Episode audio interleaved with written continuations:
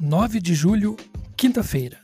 Hoje o mundo foi agraciado com o lançamento da primeira versão de The Office, série criada no Reino Unido que possui a capacidade de deixar simultaneamente muito alegre e extremamente constrangido.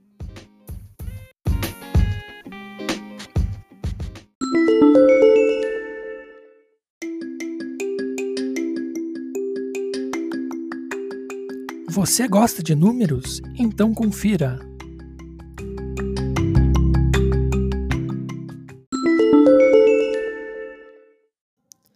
Noventa. A quantidade de dias que o aplicativo Kibi ficou gratuito para uso. 25 milhões de dólares. O valor que as plataformas de publicidade digital administradas pela Google e Amazon.com e outras empresas de tecnologias vão enviar para sites que divulgam fake news sobre a Covid-19.